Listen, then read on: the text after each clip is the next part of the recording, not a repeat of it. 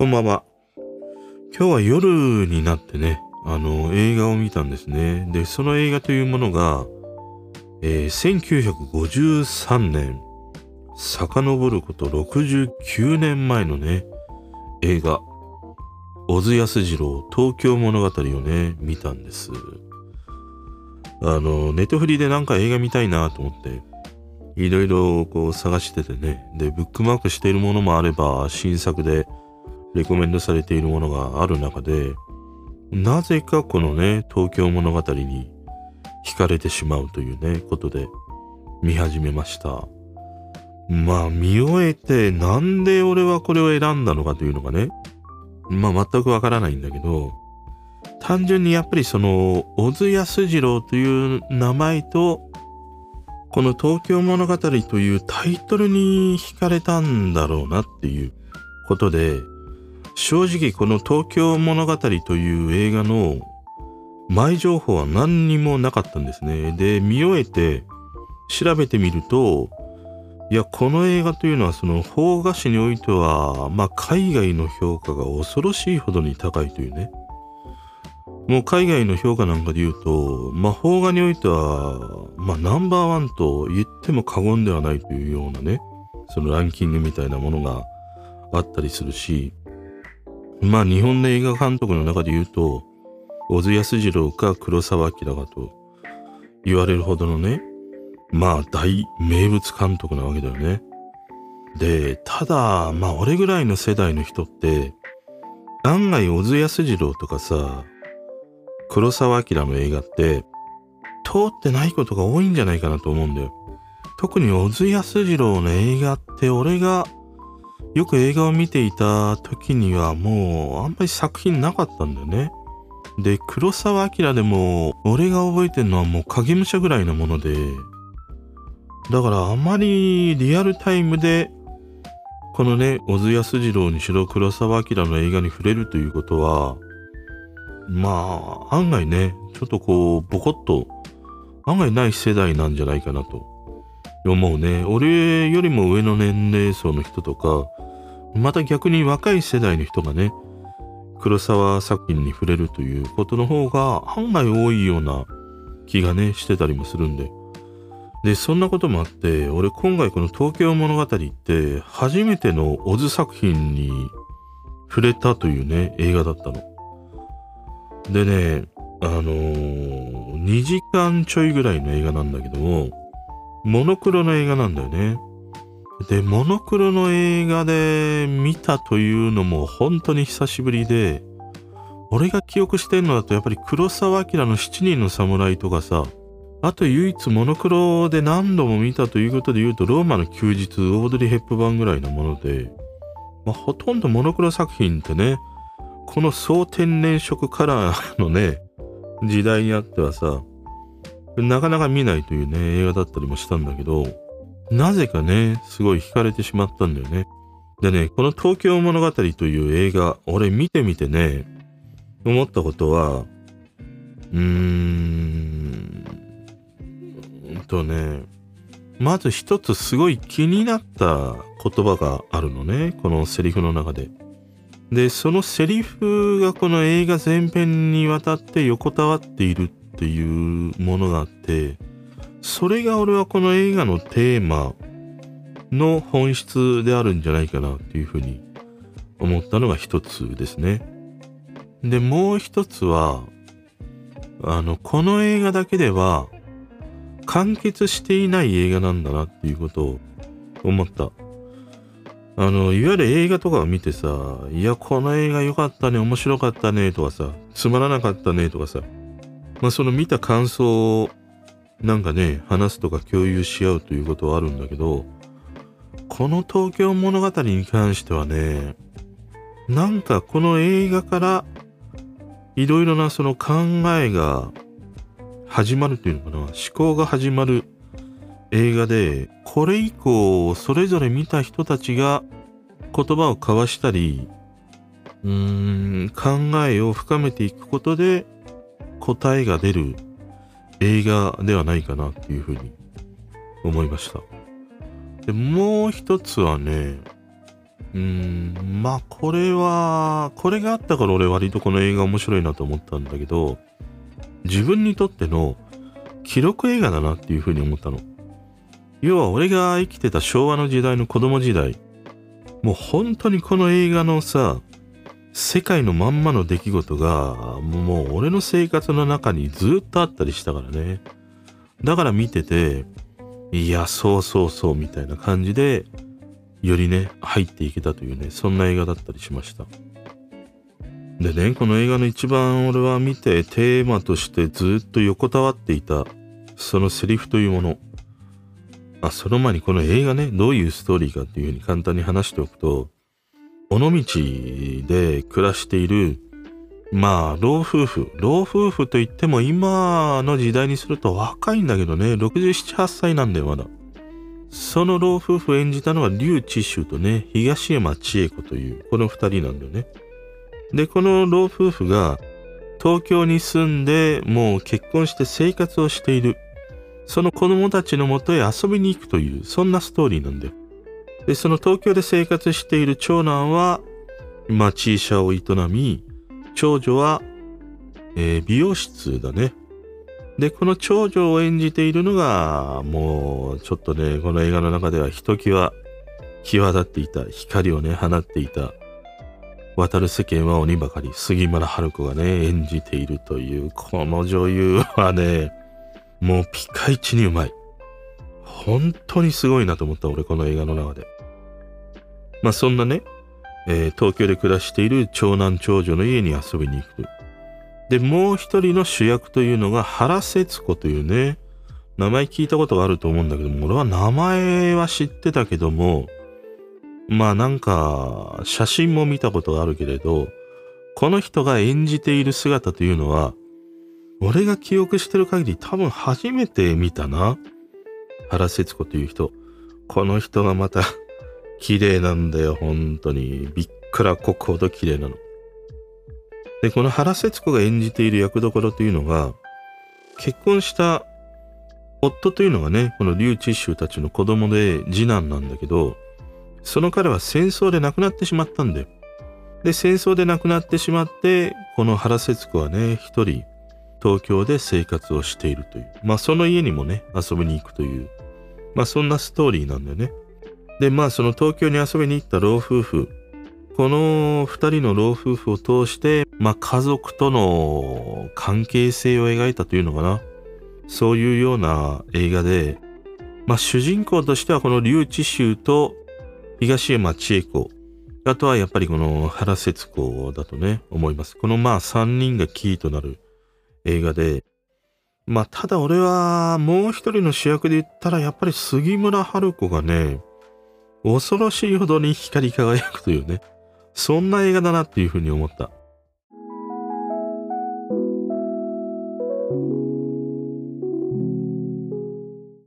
まず一つ目のさ、この映画全編にわたって横たわっていたセリフというものは何なのか。まあこの映画を見終えてさ、考察というかな、解説している様々な、あの、ものをちょっと読んでみたんだよね。そうすると、まあ多くの人は割と一番最後に言った原節子の私はずるいんですっていうね、セリフがあるんだけど、割とそこについてね、話というか解説しているものが多かったりしたんだけど、まあこれはこれでちょっとね、後に話したいなと思うんだけど、俺ね、一番この映画の中のね、セリフで前編にわたっているこの映画のテーマと言ってもいいんだけども、劉知州と、この東山千恵子が、あれは長女の家だったかな美容室を営んでいる長女の家に遊びに行った時に、2階の部屋で2人がね、話しているシーンがあるんだけども、要はさ、この夫婦で話していたのが、私たちって幸せな方ですよねっていうセリフがあるんだよ。このね、幸せな方っていう、俺はこれこそがこの東京物語のね、前編を通して横たわっている、うーテーマというのかな。そういうものなんじゃないかなと思った。要はさ、この留置州の息子たちって東京に出てきて、まあ、あと、野道にいたり、大阪にもいたりするんだよ。子沢山なんだよ。5人子供がいて、1人は戦死して、まあ、4人はね、元気で、それぞれ仕事をしてたり、家庭を持ってたりする。で、東京に住んでる息子は町医者だし、長女は美容師だし、大阪にいる三男は JR だったかな？勤めてるし、次女は尾道でね、この留置衆たちと一緒に生活をして、小学校の先生なんだよ。だから、旗から見ると、もう幸福を絵に描いたようなね、あの、まあ、家族構成というのかな。子供たちのわけだよ。みんな子供たちはいやね、まあ、いい仕事をしたりしてるわけじゃん。人からある意味、こう、裏、裏、人からある意味、羨ましがられる。言葉が合ってないな。羨ましがられる。間違ってたらごめんなさい。まあそんな感じで。まあそういうさ、子供たちを大きくしてね、社会に送り出した。だから旗から見ると幸せな子供たちを持つ両親だっていう風に映ってるんだけど、でも劉知州たちのこの老夫婦の二人は、私たちは幸せな方ですよねっていう風に話してる。要はさ、幸せな方っていうことは、100%幸せじゃないんだよ。100%幸せなら私たちは幸せでしたねとか幸せですねっていうわけじゃん。でも幸せな方でしたねっていうことはまあ70%なのか50%なのか30%なのかまあその比率の差はあれど全て100%自分たちは幸せであるっていうことではないんだよね。で、この幸せな方っていうことがまさにね、この映画のテーマ全体に横たわっていて、結局その7割、5割、3割、それぐらいの幸せを受け入れざるを得ないような、やっぱりね、その子供が親元を離れて巣立っていくことの、うん、まあある種の寂しさでもあるし、受け入れざるを得ないようなリアルでもあるというね、ことで、要はさ、子供たちが自分たちの元を巣立つと、結局自分たちのことだけしか考えられなくなっていくわけじゃん。東京に出てきたさ、町医者の長男もね、美容師の長女も、やっぱりもう自分に家庭があるわけだから、子供がいたり、日々美容院でね、お客さんが来て、それをこう接客しなければいけない。そうしないと生きていけないわけだよ。だか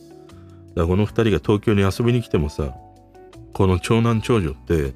自分のその仕事が忙しいからさ、なかなか両親構えないんだよね。おもてなしできない。だから結局、まあ長女役の杉村春子あたりはさ、あの原節子ね、まあ次男のさ、元奥さん、それに、あんたちょっと時間空いてんでしょうぐらいの勢いで、あの、お父さんとお母さんちょっと東京案内してやってくんない？みたいな、お願いをするぐらいなんで。要は、この長男も長女も、もう東京に起点を置いて家庭があるから、ある意味もう自分のことしか考えられないんだよ。で、それってやっぱり両親からすると、もうさ、尾道って、この当時尾道から東京出てくるのってもう何十時間かかるんだよ。だから夜行で来なければいけない。そんだけ時間をかけて出てきたのにもかかわらず、この長男と長女の仕打ちな わけで、あんまり構ってくれない。で、まあ両親もさ、あんまりね、忙しそうにしている子供たち見てさ、いやー、ずっと東京にいても、どうかなっていうふうに帰るっていうね、ことをするんだけども、まあそういうことも含めてさ、両親からするとやっぱり寂しいんだよね。だからふとね、この、留置州の奥さん役であった東山千恵子から出た言葉というのが、私たちは幸せな方ですよねっていう。もうこのね、方ですよねっていう、これがもうこの東京物語の前編にね、横たわっているテーマだったりね、するというものです。でね、次のね、もう一つのキーとなっている、まあ、セリフね、最後、原節子が言うセリフ、私はずるいんですっていうセリフがあるんだよ。これ何度も言うんだよ。でこのずるいんですっていうね、考察いろいろあるんだけど、まあこれも人それぞれにね、あの感じる思いってあると思うんだけど、俺が思ったね、原節子の私ずるいんですっていう言葉は、あのね、結局、あの、原節子ってさ、まあこの両親をすごいもてなすんだよね。東京に来てね、長男長女ほっとくんだけど、このさ、次男の元嫁さん、ね息子はもう戦争で亡くなってるにもかかわらず未だにさこのかつてのね夫であった次男の両親を東京でもてなすわけだよ。いろんなねなんか銀座連れてってあげたりとかさまあなんか止めてあげたりとかさいろいろするんだよ。でも最後にね彼女が言う言葉というのは私ずるいんですっていうふうに言うの。でね俺このずるいにはね結局そんな風にまああえてねあのまああえてさ言葉を濁さずに言うと要は両親たちに自分の夫が亡くなった後もまあいい顔をして私はこうしてあなたたちをもてなしているというねその姿その姿がずるいということもあるしもう一つは結局そういうふうにかつての夫のね両親をこうやってもてなすことっていうのはただのつまり自分のためでもあるっていうことなんだよ。要は自分勝手な行動っていうことなんだよね。で、その自分勝手な行動なぜかっていうと、結局さ、彼女はさ、忘れられないんだよ。その、戦死した次男をね。ただまあ、セリフの中で時々忘れてしまうことがあるんですっていうふうには言うんだけども、でもそれでも思い出す時があるんだね、ふとした時にね。だからずっとその彼女は、寂しさみたいなものを背負ってね、その彼が戦死して8年という時間を過ごしてきた。で、その寂しさを埋めるための行動としてやっていたのが、かつてのその次男であった両親にそうやってね、おもてなしをすることで、要は自分のその寂しさとかさ、まあ自分のなんか孤独感みたいなものを、ある意味両親であれば共有して分かってくれるだろうっていうことで、まあ施しをしていたみたいなさ。そういう意味での私ずるいんですっていう。要は、両親を迎えて、うーん、ちゃんとこうやって接しているんだけども、実は要はさ、自分のことだけしか考えていない行動であるっていうところなんだよ。だから私はずるいっていうね、セリフだったんじゃないかなっていうふうに俺は思った。だからまあこの映画の中ではね、俺はキーとなるセリフとしては2つあって、まあ一つは今話したずるい、私ずるいんですっていうね、原節子のセリフ。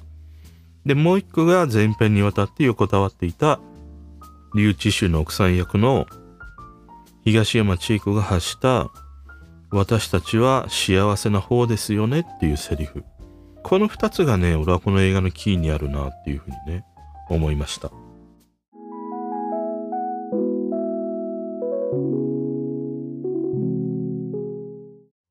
でね、二つ目。これがまさに今そうなんだけども、要はこの映画を見てさ、こうやって話したくなるっていうのが、なんかまあ今までの映画も見てね、話したくなったから話したりはしたんだけど、ただね、一つ違うのが、今まで見た映画の話したいっていうのはさ、単純にその映画を見ての、うん、一つ自分の中で完結した感想なんだよね。面白いとか、つまらないとか、ここはこうでああでこうでみたいな。まあ、そんな自分の中で完結した思いを共有したい、話したいっていうことなんだけど、俺はなんかこの映画を見てて思うのが、あの、この映画を見た人とすげえ話したいなっていう。要は、これを映画を見た人が、どんな風に見てんのかなっていう風に、語り合いたくなるような、そんな映画だなっていう風に思ったの。だからこの映画を見て、なんかすごい明快な答えが一つ導き出されるっていう映画ではなくて、この映画がなんか、ある意味運動会の徒競走のピストルじゃないんだけども、パーンってなって、そこからね、みんなせーのでドンって、その家族というものの存在とか、まあ家族以外の人とのつながりっていうものを考えてみようとかさ、そういうなんか、スタートになるような映画だなっていうふうに思ったの。だからなんか俺は自分自身でこの映画を見て明快なすごい答えが導き出せたかというと正直ねまだ導き出せてないですね。なんかその家族のつながりって何なんだろうとかさでましてや俺子供がいるわけではないから子供がいる人にとっては子供がね成長し自分の元から旅立っていった時にどういう感情になるのかなとかね。そういうこともなかなか想像ができないしさ。だから自分の中では、なんかね、今一つこの映画を見てパキッとした明快な答えが導き出されたかというと、そういうものはないんだけど、ただなんかこの映画をきっかけにね、様々なこと考えたくなる、そんな映画ではね、あるなぁと思いました。だからいろんなシーンにおいてね、いや、このシーンっていうのはこうじゃないか、ああじゃないかとかさ、話したくなる場面いっぱいあるもんね。杉杉村春子のとにかくね、演技が際立っているから、彼女の要所要所のシーンもそうだし、あと三男のね、大阪の JR のさ、あの、国鉄の駅員みたいな仕事をしてる人がいるんだけども、まあその人が、まあ最後のね、シーンで、まあなんかふと両親のことを思い出してね、まあちょっとこう、ね、泣くようなシーンがあるんだけど、あのシーンの感情ってどうなんだろうなとかさ、要はそのシーンごとに様々な見方ができるっていうのかな。要は答えが一つではない見方ができる映画だなっていうことを思った。だからこの東京物語という映画が海外でね、ものすごく評価されてる一つの、うーん、見え方というのかな。作り方だったんじゃないかなと思った。要は、海外の映画ってまあ全部ね、見てるわけではないから、まあ全部がそうとは言えないんだけども、案外なんかやっぱり海外の映画ってさ、明快な一つのメッセージ性とか答えみたいなものが導き出されがちだったりするじゃん。でもこの東京物語ってそういう明快な答えがね、導き出せないという、そういうところが逆に見る側に考える余白をいっぱい与えてくれる。そこがすごいね、なんか海外の人が評価してたりする場所なんじゃないかなっていうふうにね、俺はちょっと見てて思いましたね。まあ二つ目はね、そんな感じです。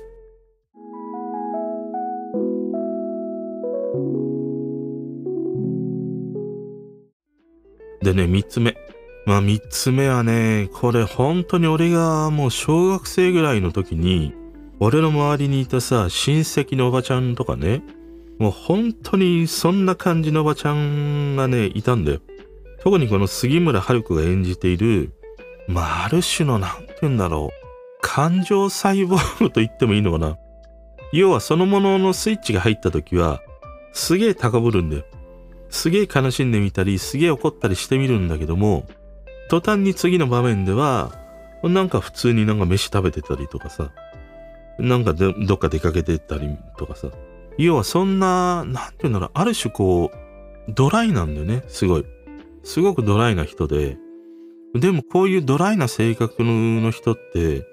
案外ね、俺世代の、なんていうの、おばちゃん？いや、もう今で言ったらどうなの ?80、90とかそれぐらいの世代のさ、おばちゃんたちで言うと、割とこういうドライな感覚を持ったおばちゃんたちってすげえ多かったように思うんだよ。だからすげえ、なんて言うんだろう。この映画見て杉村春子のあの役どころって、案外今の人が見ると、あ、なんかひどいって思うんだよ。なんでそんなこと今すぐ言えちゃうのみたいな。でも、俺がガキの頃ってさ、本当にこんなおばちゃんがいっぱいいてさ、そんな中で育ってきたから、俺は逆に、ああ、いたいたみたいな。逆にすげえ共感してしまったりしたんだよね。この杉村春子にね。で、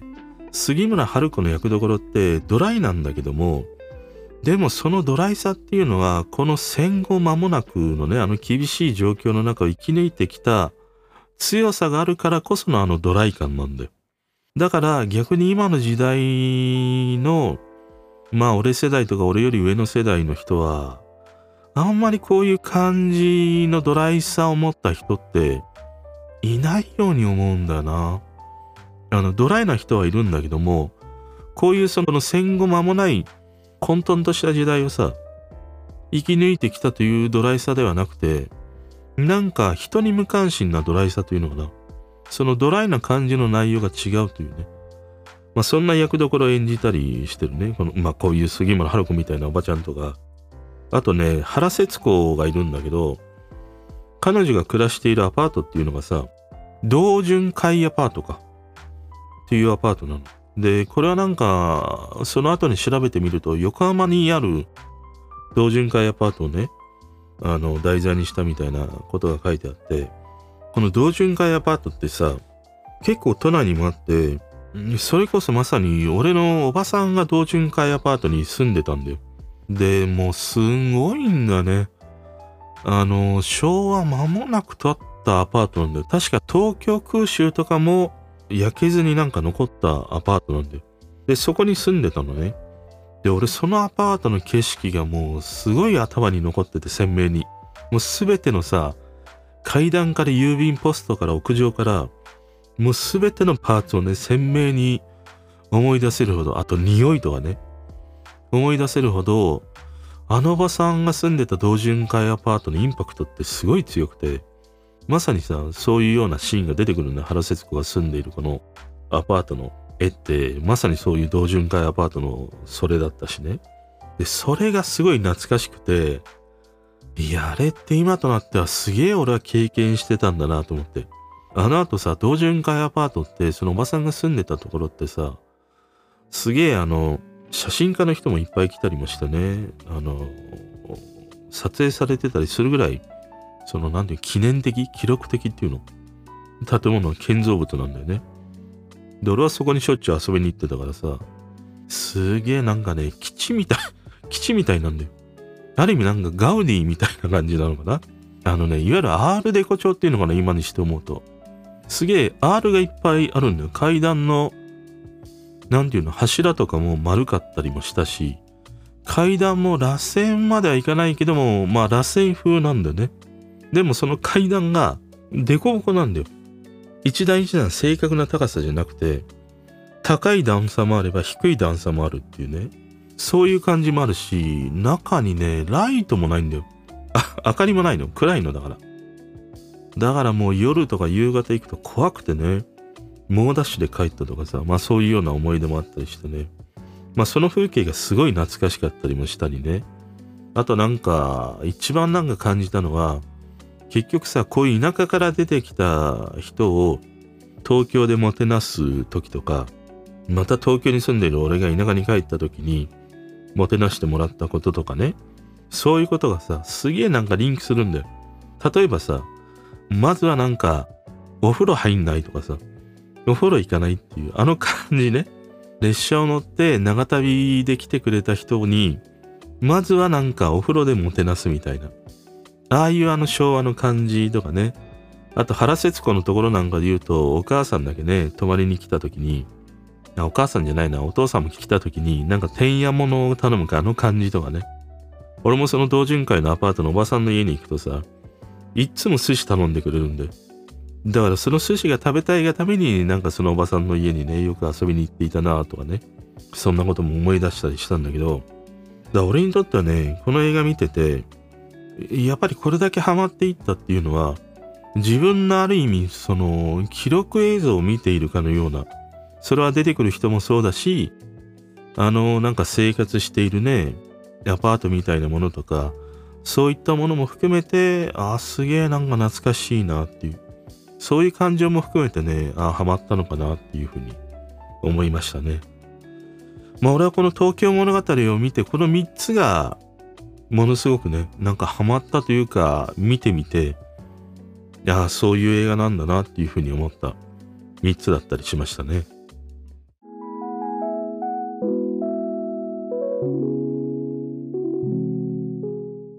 まあでも最後にさ、俺この映画は見て、すげえ良かった。